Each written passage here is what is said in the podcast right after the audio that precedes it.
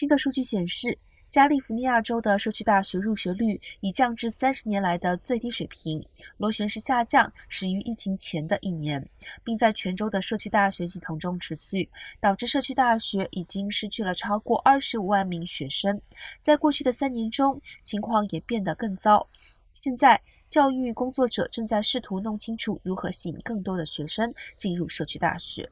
疫情的不确定性确实让人们重新评估他们的生活，包括他们是否需要工作或想投资高等教育，他们需要做什么样的事情来养家糊口。